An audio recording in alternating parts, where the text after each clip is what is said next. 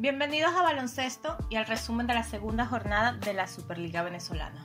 En el primer encuentro de esta ronda se enfrentaron Bucaneros de La Guaira y Cangrejeros de Moraga. Este fue un partido muy parejo que terminó 67 a 62 a favor de los de La Guaira. La diferencia entre los equipos radicó en aspectos como los puntos obtenidos en segundas oportunidades, donde Bucanero convirtió hasta 16 rayitas, mientras que Cangrejero solo anotó 4. Ambos quintetos tuvieron un bajo porcentaje en tiros de 3. Para el último parcial, Cangrejeros perdía por 15 puntos, y lo que parecía un desenlace tranquilo se transformó en una pesadilla para Bucaneros cuando, con un parcial de 17-1, Cangrejeros tomó el mando del tanteador con 4 minutos y 41 segundos por jugar. Era un déjà vu de lo visto la tarde del sábado contra Cóndores del Zulia. Acosta volvió a ser protagonista y Leonardo Caparé embistió con un triple que fue otra daga para un contrariado conjunto naranja. Pero aquella ventaja tan difícil de obtener fue exigua y todos los esfuerzos realizados en el último cuarto resultó en vano. Ni siquiera el extraordinario 24-14 sirvió para evitar la caída. De esta manera Bucanero sortió un escollo complicado y siguió su andar invicto. Ahora deberá pensar en Gladiadores de Anzuategui, su rival en la tercera jornada, mientras Cangrejeros niveló récord a 1 y le toca cambiar el chip para medirse con Diablos de Miranda este miércoles. Aunque César García terminó como el máximo anotador del cuadro ganador con 15 unidades,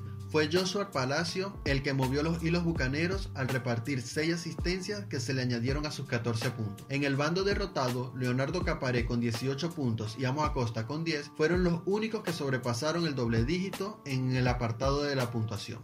Para el segundo encuentro tenemos a Brillantes de Maracaibo, que aunque mejoró algunos aspectos de su juego en la Superliga de baloncesto, no pudo evitar caer 69-83 ante Diablos de Miranda. El cuadro púrpura inició motivado en este encuentro al conseguir 22 puntos en el primer cuarto y otras 18 unidades en el segundo periodo, para irse al descanso con una ventaja de 7 puntos, 40 a 33. Pero los zulianos no supieron manejar la diferencia en los dos últimos periodos, al registrar hasta 29 pérdidas de balón, que pasaron factura a la posta. En el tercer cuarto, el equipo mirandino lo igualó a 55 puntos por lado, aplicando una férrea defensa en toda la cancha. En el último tramo, el equipo púrpura no consiguió el aire necesario para poder obtener su primera victoria en la Superliga. Héctor Ortega y Raymond Rada fueron los jugadores más sobresalientes de Brillantes con 14 puntos cada uno. Rada, capitán del cuadro púrpura, también logró 8 rebotes, 2 asistencias y un robo, mientras que Ortega colaboró con 4 asistencias, 3 rebotes, un robo y un bloqueo.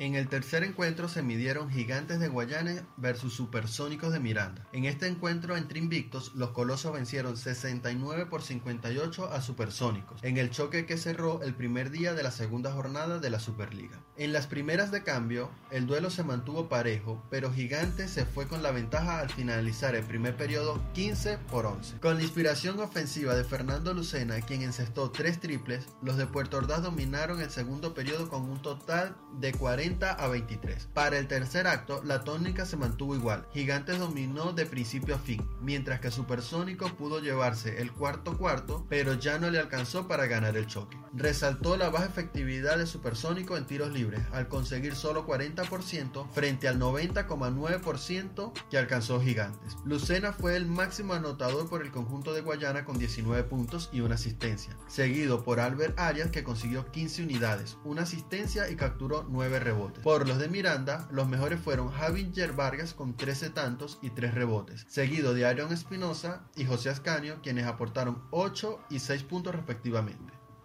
Siguiendo con el cuarto enfrentamiento, vimos a Spartan de Distrito Capital domando a los Broncos de Caracas en este primer derby caraqueño, con marcador de 65 a 56. El equipo Sparta, dirigido por Pablo Favarel, mantuvo un ritmo ofensivo constante que le dio buenos resultados al final del partido. El jugador más valioso del encuentro fue Nelson Pacman Palacios. Con sus flechas de larga distancia, consiguió 15 puntos, además de dar 6 asistencias, mientras que Johanner Sifontes aportó 13 puntos a la causa, con 3 rebotes y 3 asistencias. Por su parte, Broncos fue impulsado por Garly Sojo, que terminó el partido con un doble-doble, anotando 23 puntos y capturando 13 rebotes, pero no fue suficiente para alcanzar al rival en el último cuarto. En el quinto juego se enfrentaron Cóndores del Zulia y Gladiadores de Anzuate. Y con 31 puntos de Eliezer Montaño, Gladiadores tomó un respiro en la Superliga de Baloncesto al vencer este martes 95 por 91 a Cóndores en el penúltimo juego de la segunda jornada. Los dos quintetos llegaron a este choque sin conocer la victoria y batallaron hasta el último minuto. El primer cuarto terminó 24 a 23 a favor de los Zulianos, gracias a 11 puntos de Kervin Pérez, uno más de los que Montaño había facturado hasta ese momento para Anzuate.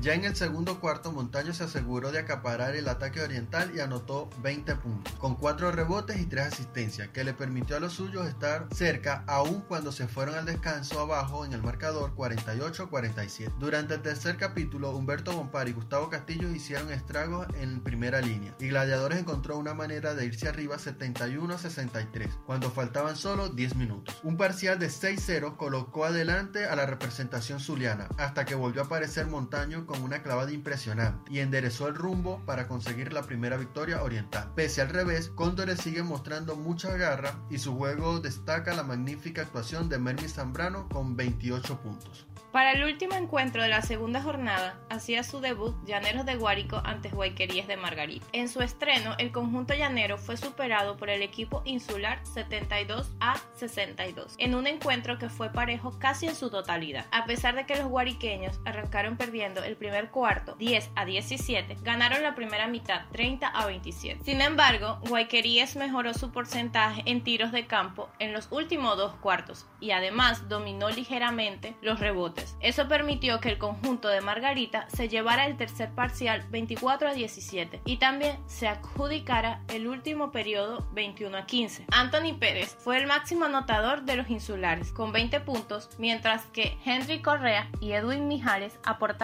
11 unidades cada uno. Por Llaneros de Guárico, José Martínez sumó 17 puntos, siendo el único de su equipo que registró doble dígito en anotaciones. Gracias por escuchar Baloncesto Venezuela. Suscríbete y síguenos para seguir disfrutando de más contenido.